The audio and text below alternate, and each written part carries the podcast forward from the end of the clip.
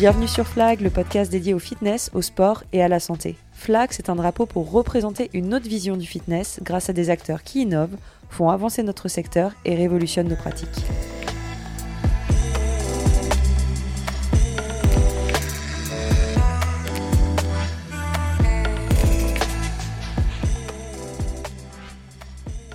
Hello à tous, nous voilà sur Flag. Ça faisait un long moment que je rêvais d'enregistrer cet épisode pour vous annoncer le retour de Flag, mais plus qu'un retour, c'est un renouveau. Au début, Flag, c'était un podcast animé avec mon cher ami et kiné Louis Ragoussi, que je salue d'ailleurs chaleureusement, pour mettre en lumière un entraînement plus smart. En gros, on a parlé pendant toute une saison d'entraînement sportif, de nutrition, de prévention des blessures, avec des invités tous hyper passionnants. D'ailleurs, big up à vous. Mais personnellement, il y avait toujours un sujet de fond que je rêvais de traiter, un sujet qui m'anime depuis mes débuts et tellement riche qu'un seul épisode de podcast ne lui suffirait pas. Ok, là vous vous demandez ce que je vais bien pouvoir vous sortir. Eh bien, il s'agit tout simplement du secteur du sport, du fitness et de la santé. Par secteur, j'entends la mise en avant du secteur, de ses acteurs, de leur métier, de leurs initiatives, des innovations aussi et des tendances, bref, tout ce qui fait avancer notre secteur. Et donc Flag, c'est ce drapeau, ce drapeau que j'ai envie de planter pour représenter une autre vision du fitness, une vision plus globale, plus qualitative, plus connectée digitalement, mais aussi humainement, plus innovante et plus éclairée, une euh, vision aussi plus soudée professionnellement. Bref, c'est une vision du fitness qui nous stimule et qui nous fait avancer positivement. Parce qu'honnêtement, et la petite spoiler alerte, il va y avoir beaucoup d'honnêteté et zéro langue de bois dans ce podcast. En huit ans d'expérience en tant que coach sportive, euh, j'ai vécu pas mal de choses.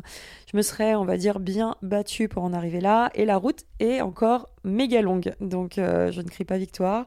Euh, j'ai vibré vraiment grâce à mes clients, tout le potentiel qu'on a pu débloquer ensemble. On fait clairement le plus beau métier du monde d'enseigner, de partager, de transmettre et de voir leur évolution. Je me suis nourrie aussi grâce aux connaissances que j'ai pu acquérir, aux rencontres professionnelles que j'ai pu faire. Je me suis surpassée lors de compétitions sportives, je me suis affirmée en tant que femme, etc. Bref, j'ai nourri ma passion pour le fitness et je me suis construite professionnellement. Mais j'ai aussi galéré pour faire valoir mon parcours peu conventionnel, on en reparlera juste après, galéré à vivre du coaching sportif, galéré à trouver un équilibre entre ma vie pro et ma vie perso, et là on est toujours sur le dos, euh, galéré à gérer les regards parfois un petit peu malveillants, un peu de jalousie par-ci par-là, et clairement j'ai essuyé pas mal de déceptions et de désillusions. Alors avant d'inviter des acteurs inspirants du secteur du fitness et de leur donner la parole sur Flag, je voulais vous partager mon histoire. Après ça, vous comprendrez sûrement ma motivation à initier ce podcast. Et j'espère profondément que Flag vous motivera à continuer à vous investir professionnellement, qu'il vous aidera à rester passionné même quand vous êtes fatigué ou déçu, voire même les deux, ça arrive, qu'il vous rendra plus créatif et qu'il vous montrera que tout est possible quand la passion et le travail acharné vont de pair pour vous partager mon histoire simplement et pas faire trop long non plus parce que quand on est seul sur un podcast c'est quand même un exercice compliqué. Euh, je vais sélectionner trois chapitres, trois moments forts, parfois beaux, parfois terriblement durs qui ont marqué mon parcours de coach ou plus largement mon parcours de femme qui entreprend dans le fitness. Le premier moment fort, ça a été ma reconversion. C'est simplement mon point de départ, là où tout a commencé. Je suis passée de pratiquante passionnée qui va à la salle de sport tous les soirs après le boulot pour se défouler, qui fait la fermeture de sa salle, à professionnelle du fitness. Euh, là-dessus, c'est vraiment important de faire la dissociation parce qu'il y a pas mal de personnes qui se reconvertissent et qui pensent qu'elles vont euh, s'entraîner encore plus en étant coach et finalement, euh, c'est pas du tout le cas ou en tout cas, c'est différent. Donc, euh, en tout cas, de mon côté, euh, j'ai pas eu de vrai déclic comme certains peuvent avoir. On va dire que les choses se sont faites assez naturellement. En gros, j'écrivais des articles sur mon blog de l'époque, mon blog fitness My Training Diary, depuis plusieurs mois et j'ai voulu gagner en connaissance et donc en légitimité à travers mes articles, euh, surtout en tant que journaliste. Euh, j'avais jamais pensé à me reconvertir à devenir coach, euh, surtout à l'époque, c'était pas du tout aussi cool qu'aujourd'hui. Alors j'ai passé une certification américaine qui s'appelle NASM, NASM, auprès de la Physical Coaching Academy à Bruxelles. Et donc tous les lundis matins, bam, je pose un petit RTT ou un congé sans solde. Euh, je m'installe dans le Thalys direction Bruxelles pour passer la journée à parler anatomie, physio, méthodologie d'entraînement, à commencer à mettre bah, bien sûr dans la peau d'un coach. Je pensais vraiment pas que c'était fait pour moi, mais vraiment parce qu'à l'école, faut dire que j'étais nulle en sciences et j'étais plutôt réservée. Je sais que les personnes qui me connaissent et qui m'écoutent actuellement se disent non mais impossible, mais je vous jure qu'à l'époque, J'étais pas méga extravertie et confiante à m'exprimer devant tout le monde comme ça. Bref, on me parle d'articulation, on me parle de muscles squelettiques, de filière énergétique. En plus, il faut que je prenne la parole en public. Donc ça a été un beau challenge pour moi, mais contre toute attente, eh ben, j'ai plutôt aimé ça. J'ai, j'ai trouvé du sens dans tout ça, tout simplement parce que c'était connecté à ce qui me passionnait profondément. Donc bref, les mois passent, je valide la certification NASM en décembre 2015, je crois, ouais, c'est ça décembre 2015, et je quitte mon CDI bien confortable, bien sûr sans rupture conventionnelle, pour me lancer dès janvier 2016 en freelance dans la communication. Comme ça, ça me permet d'avoir quand même euh, une sécurité financière et commencer à faire quelques coachings privés, à la fois à domicile et en extérieur. Ça donne des journées hyper étranges où je vais coacher des clients dans les parcs parisiens le matin, le soir. Et entre les deux, je me change dans les toilettes du Starbucks le plus proche pour être en réunion chez un gros client ou euh, bah, je me mets à traverser Paris avec mon gros sac rempli de matériel et de mon Mac en guise de troisième bras, clairement mon Mac que j'ouvre partout dans toutes euh, les occasions pour répondre aux mails et pour envoyer des prêts. Bref, euh, c'était assez folklore et ça je le faisais bah, plusieurs fois par jour et quasiment tous les jours de la semaine grâce à mon blog et du coup au partage aussi de ma reconversion. J'ai beaucoup partagé euh, là-dessus. Euh, j'ai rapidement trouvé ma clientèle pour euh, mes coachings. J'ai gardé ce jonglage entre coach sportif, blogueuse et consultante de communication pendant 4 ans environ. J'ai enchaîné les formations, Strong First, Exos, TRX, Viper avec Planet Fitness, quelques formations aussi autour de la nutrition. Euh, ce qui m'a permis de vaincre un syndrome de l'imposteur, je suis sûre que ça vous parle, euh, assez aigu pour ma part, et aussi de, nourrir mes coachings. Bon, bien sûr, on reparlera de tout ça, c'est-à-dire le syndrome de l'imposteur quand on débute, le lancement de son activité, le fait de switcher entre deux boulots aussi quand on est coach. Dans d'autres épisodes, c'est promis parce que vraiment, il y a énormément de choses à partager. Entre-temps, Gros coup de tonnerre. On me rappelle à l'ordre vis-à-vis de mes formations et de ma non-carte professionnelle. Et oui, parce que NASM est reconnu en Europe, mais n'est pas reconnu en France. Parce que le métier de coach est une profession non réglementée, donc euh, pour coach de vie, coach euh, business, coach en nutrition, mais pas le métier de coach sportif, ou plutôt d'éducateur sportif, qui lui est totalement réglementé. J'étais passée à côté de l'information, bien sûr, puisque je m'étais formée en euh, Belgique, euh, mais ça m'avait jamais euh, empêché de souscrire à une assurance professionnelle, à déclarer mes revenus, etc. Et j'aurais été bête de faire ça exprès vu la façon dont je m'exposais clairement et que la façon dont je partageais ouvertement sur mon expérience en tant que coach. Là, on est en 2018 et donc j'apprends tout ça de façon un peu dégueulasse. Euh, j'étais à une conférence qui réunissait des acteurs du fitness et du sport et je m'exprimais sur bah, le métier de coach et ma petite expérience euh, sur euh, la façon dont je, je, gérais mes clients, je gérais mes journées, etc. Bref, c'était un retour d'expérience. Et là, en rentrant chez moi, je reçois plein de messages de personnes qui me partagent, en tout cas qui me parlent d'un post qui circulerait sur Facebook dans un groupe fermé réunissant une bonne centaine de coachs euh, et qui dit euh, quelque chose comme Clélia Edouard. Euh, qui tient le blog fitness My Training Diary, prise en flagrant délit de etc etc et une montagne de commentaires du type encore une qui pense que montrer ses fesses sur Instagram ça suffit pour coacher et plein d'autres trucs du genre bien bien misogyne, bien sexiste, bien débile. Bref, euh, c'était un premier uppercut. On va dire que je suis tombée de très très haut à ce moment-là. Euh, ça m'a fait très mal parce que en fait, euh, bah, j'allais dans les salles, on me parlait de mes problèmes judiciaires du moment, j'avais l'impression d'avoir tué quelqu'un. et en plus de ça, j'avais bossé tellement dur euh, pour être crédible, pour construire ma clientèle, pour développer ma visibilité, pour me former, etc.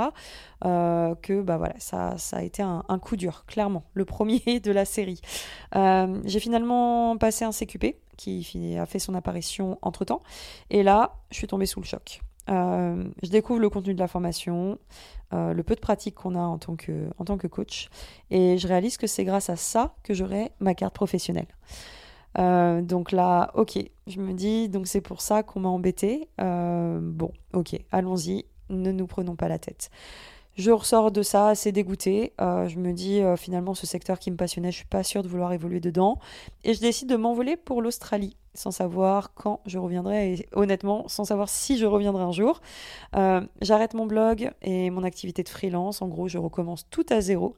J'étais tellement dégoûtée de ce secteur, j'étais tellement plus du tout sûre de moi, j'avais perdu confiance à 3000%, euh, qu'une fois arrivée à Sydney, je dépose mes CV dans des bars à jus, des boutiques de sport, etc. Et à aucun moment je tente les salles de sport. Mais on va dire que le destin en a décidé autrement. Je vous partagerai peut-être cette anecdote euh, dans un autre épisode. Mais à mon retour d'Australie un an et quelques plus tard, et trois jours avant le premier confinement, on adore, euh, après avoir bossé à base de 40 heures hebdo dans des grandes salles de sport du type Fitness First ou euh, des studios un peu plus confidentiels et un peu plus trendy, je me lance dans une VAE, validation d'acquis d'expérience pour euh, demander euh, le, de prétendre au BPGEPS, donc d'être mise au niveau du BPGEPS grâce à, ces expériences que j'ai pu euh, acquérir en Australie. Je me dis à l'époque que potentiellement un jour je voudrais ouvrir une salle et que je serais toujours plus crédible avec un BPGEPS qu'avec un CQP en tant que coach, mais aussi en tant que responsable de salle, de gym owner. Donc j'utilise tout mon temps libre confiné chez moi de toute façon pour rédiger mon dossier, pour réunir toutes les pièces justificatives. Et mon dossier passe en commission plusieurs mois plus tard. Et là, c'est refusé. Votre profil est trop tourné autour de l'entrepreneuriat et vos expériences sont trop éparpillées à l'étranger. Deuxième coup dur, je me dis, bon, vraiment là, euh, je sais pas ce qu'ils ont contre moi, mais euh, je pense que vous avez compris que je suis assez têtue, que je ne lâche rien, et donc je me suis quand même inscrite en BPGEPS en cours je repars de zéro, je, commence par peut-être là où j'aurais dû commencer il y a quelques années euh, en arrière. Euh, et donc euh, c'est parti pour une année à devoir conjuguer les cours en salle et les cours à l'école deux jours par semaine. Moralement, je ne vous cache pas que c'était une période bien dure, physiquement aussi, hein. mais la tranquillité d'esprit une fois que j'aurais obtenu ce diplôme, c'est ce qui m'a drivé tout le long. Donc bref, au final, euh, je fais quelques belles rencontres. Je réalise quand même que le diplôme pour les coachs est un peu léger et que c'est vraiment la base de la base. Euh, que certaines personnes parviennent à obtenir ce diplôme, euh, mais bon, sont pas vraiment prêtes à, vraiment coacher. et je commence aussi à réfléchir et à réaliser qu'il y a plein de sujets qu'on aurait pu, selon moi, qu'on aurait dû aborder pour qu'un coach puisse se lancer sereinement et surtout perdurer dans sa carrière. Euh, des sujets euh, autour bah, de la pédagogie, autour de la prise en charge de l'humain, de l'enseignement, toutes ces choses-là. Euh, aussi la partie bah, entrepreneuriale, financière, parce que c'est le cœur de notre métier. Et donc c'est le troisième mot-clé que j'ai choisi pour partager mon parcours avec vous aujourd'hui, l'entrepreneuriat. L'entrepreneuriat, euh, c'est un truc qu'on m'a du coup reproché de temps en temps, de vouloir entreprendre, etc. Et, je pense que c'est parce qu'on confond entrepreneuriat et s'en mettre plein les poches. En fait, l'entrepreneuriat, pour moi, c'est simplement de, mettre en place des actions pour développer son business. Et quand on est coach, euh, on est fin 2023, donc quand on est coach fin 2023, bientôt 2024, on est souvent à son compte. Euh, l'époque où on arrive, on a un CDI, euh, même si on est peu payé, on a un salaire qui tombe euh, chaque mois, c'est un peu derrière nous. Maintenant, on est beaucoup à notre compte, en statut auto-entrepreneur, on doit trouver nos clients, trouver des heures de cours dans les salles, on doit sortir du lot, et en plus de ça, on a peu de sécurité de l'emploi, on se blesse, bon bah on peut plus travailler, et puis notre employeur n'est plus content de nous, bah statut auto-entrepreneur oblige, on dégage, on n'a plus de taf. Donc, on est par définition, et chacun à notre propre échelle bien sûr, des entrepreneurs. Personnellement, quand je me suis lancée à mon compte, j'ai fait tout un tas d'erreurs, euh, comme définir des tarifs trop bas, bien sûr, syndrome de l'imposteur, bonjour, euh, perdre du temps dans les transports, je me rappelle, j'allais euh, à l'autre bout de Paris, je revenais, je partais encore à l'autre bout, je prenais une autolip pour aller chez une cliente en banlieue parisienne, bref, euh, je voulais bien faire, mais euh, je perdais du temps, de l'énergie, euh, et j'ai aussi bien sûr mal géré ma trésorerie, et par manque de connaissances tout simplement, de, des statuts, des, charges, etc., que j'allais payer. Bref, j'ai lancé plein de projets passionnants, déjà le tout premier, ça a été mon blog, puis j'ai lancé des guides touristiques sportifs, et puis tout dernièrement, il y a eu la communauté du Strong Ladies Club que j'anime encore mais euh, parfois sans veiller, bien souvent, sans veiller à ce qu'il soit vraiment rentable. Ça, je pense que c'est un truc que j'ai appris et compris en Australie parce qu'ils en parlent énormément et, euh, ce côté vraiment euh, business est présente dans chaque, on va dire, formation pour les coachs quand j'étais en Australie. C'est-à-dire que quand je suis arrivée chez Fitness First, notre intégration, on a eu deux journées d'intégration, ça a été vraiment, bon bah, asseyez-vous, notez tous vos besoins financiers et notez du coup à côté le nombre d'heures de coaching que vous devez effectuer pour être euh, juste euh, rentable, pas perdre d'argent. Et derrière, si vous voulez bah, faire des économies, gagner plus, qu'est-ce que vous devez mettre en place? Et je me suis dit, mais on parle de ça comme si c'était euh, logique, etc. Alors qu'on n'en parle pas du tout en France, ou en tout cas, c'est un peu plus, un peu plus confidentiel de parler salaire, de parler rentrée d'argent, etc. Je pense pas que ça devrait l'être personnellement, mais ce n'est que mon avis. On va dire que ces projets du coup que j'ai lancés m'ont clairement plus fait perdre de l'argent que j'en ai gagné, mais d'un côté, ils m'ont rendu visible, ils m'ont permis de me démarquer, ils me ont nourri ma communauté aussi au fil des ans, on s'est éclaté. Et fait non négligeable, j'ai juste kiffé les faire et ça m'a permis d'aimer encore plus mon métier. Euh, plus récemment, je me suis impliquée et investie, alors physiquement, moralement, au niveau énergie et financièrement également, dans un projet qui se termine beaucoup plus tôt que prévu et dans des conditions très très compliquées et un peu décevantes. Mais c'est le risque quand on entreprend. Et une chose est sûre, j'ai appris. J'ai énormément appris. Huit ans que j'apprends, que je tombe, je me relève, je marche, je retrébuche. Euh, parfois c'est un peu fatigant, mais j'apprends. Et avec le recul, c'est la base de tout. Euh, on peut après euh, surmonter des choses beaucoup plus, plus intenses avec une autre mentalité quand on a déjà expérimenté des choses dans le passé. Et aujourd'hui, j'ai envie que cette expérience que j'ai emmagasinée serve en retour à d'autres coachs ou à d'autres professionnels du secteur, euh, qu'elle soit mise à bon escient, que des personnes qui m'écoutent se disent euh, bon bah je me sens moins seule en fait. Ou ah elle répond à une question que je me posais et que je n'osais pas poser ou alors j'avais trouvé personne pour répondre à ma question. Bref c'est vraiment le but de Flac c'est le but de ce podcast. Euh, si je reprends les trois mots-clés que j'ai utilisés pour euh, vous partager mon parcours, il y a eu la reconversion, en tout cas la reconversion par passion, et je pense que le mot passion, c'est vraiment un, mot commun à nous tous, on fait ce travail surtout par passion, parce que si on n'a pas la passion en nous, euh, on ne peut pas durer dans le temps. Le deuxième mot-clé, ça a été la formation, mais on va dire le, c'est pas un mot-clé, mais c'est ce côté vraiment, euh, waouh, le, secteur dans lequel on, évolue, euh, il y, a, y, a, un vrai problème au niveau de la formation. Je pense que c'est important aujourd'hui qu'on essaye simplement, sans créer forcément une nouvelle formation, un nouveau diplôme, je pars pas aussi loin que ça, mais euh, bah, de se nourrir d'un point de vue euh, rencontre, qu'on essaye de, créer une vraie culture professionnelle bien propre à nous. Et ça passe en fait tout simplement par du partage d'expériences, par des rencontres, etc. Et c'est ce que j'essaye d'initier sur le podcast. Et la dernière partie, bah, je viens de l'expliquer, hein, l'entrepreneuriat, euh, qui a été un point, un point fort, un point clé majeur en tout cas de mon parcours. Euh, c'est important parce que ça va permettre à des personnes qui ont des idées euh, d'oser se lancer. Et c'est vrai que parfois, bah, on flippe, on se dit non, c'est pas le bon moment, euh, non, mon idée elle va pas fonctionner. Et on a tellement besoin de cette créativité, de cette énergie euh, dans le secteur du fitness et du sport et de la santé pour faire avancer les choses que je me dis potentiellement, en publiant quelques épisodes comme ça de temps en temps, en invitant des personnalités hyper inspirantes, en recueillant des témoignages hyper forts, bah peut-être que effet boule de neige, ça motivera euh, certains et certaines d'entre vous euh, à se lancer et à oser. Voilà, donc je vous ai partagé mon parcours vraiment de façon hyper condensée. Je ne sais même pas comment j'ai réussi à le faire. Euh, j'espère que, que ça vous prouvera qu'il faut s'accrocher, que c'est possible, que c'est certes un métier passionnant, mais c'est aussi un secteur plein de désillusions. Euh, ça peut être un secteur et un métier euh, hyper fatigant euh, de temps en temps, mais si on sait là où on veut aller, si on s'entoure des bonnes personnes, on en sort forcément enrichi. Et aujourd'hui, même si je ne suis pas encore là où je voudrais être, je sais que je suis sur la bonne voie, je sais que j'ai énormément appris et que malgré tout, je me sens épanouie professionnellement. Euh, que je continue à lancer mes projets et Flag, bien sûr, en fait partie. Euh, et du coup, à travers ce podcast, euh, bah, je souhaite partager, comme je vous le disais, une autre vision du fitness.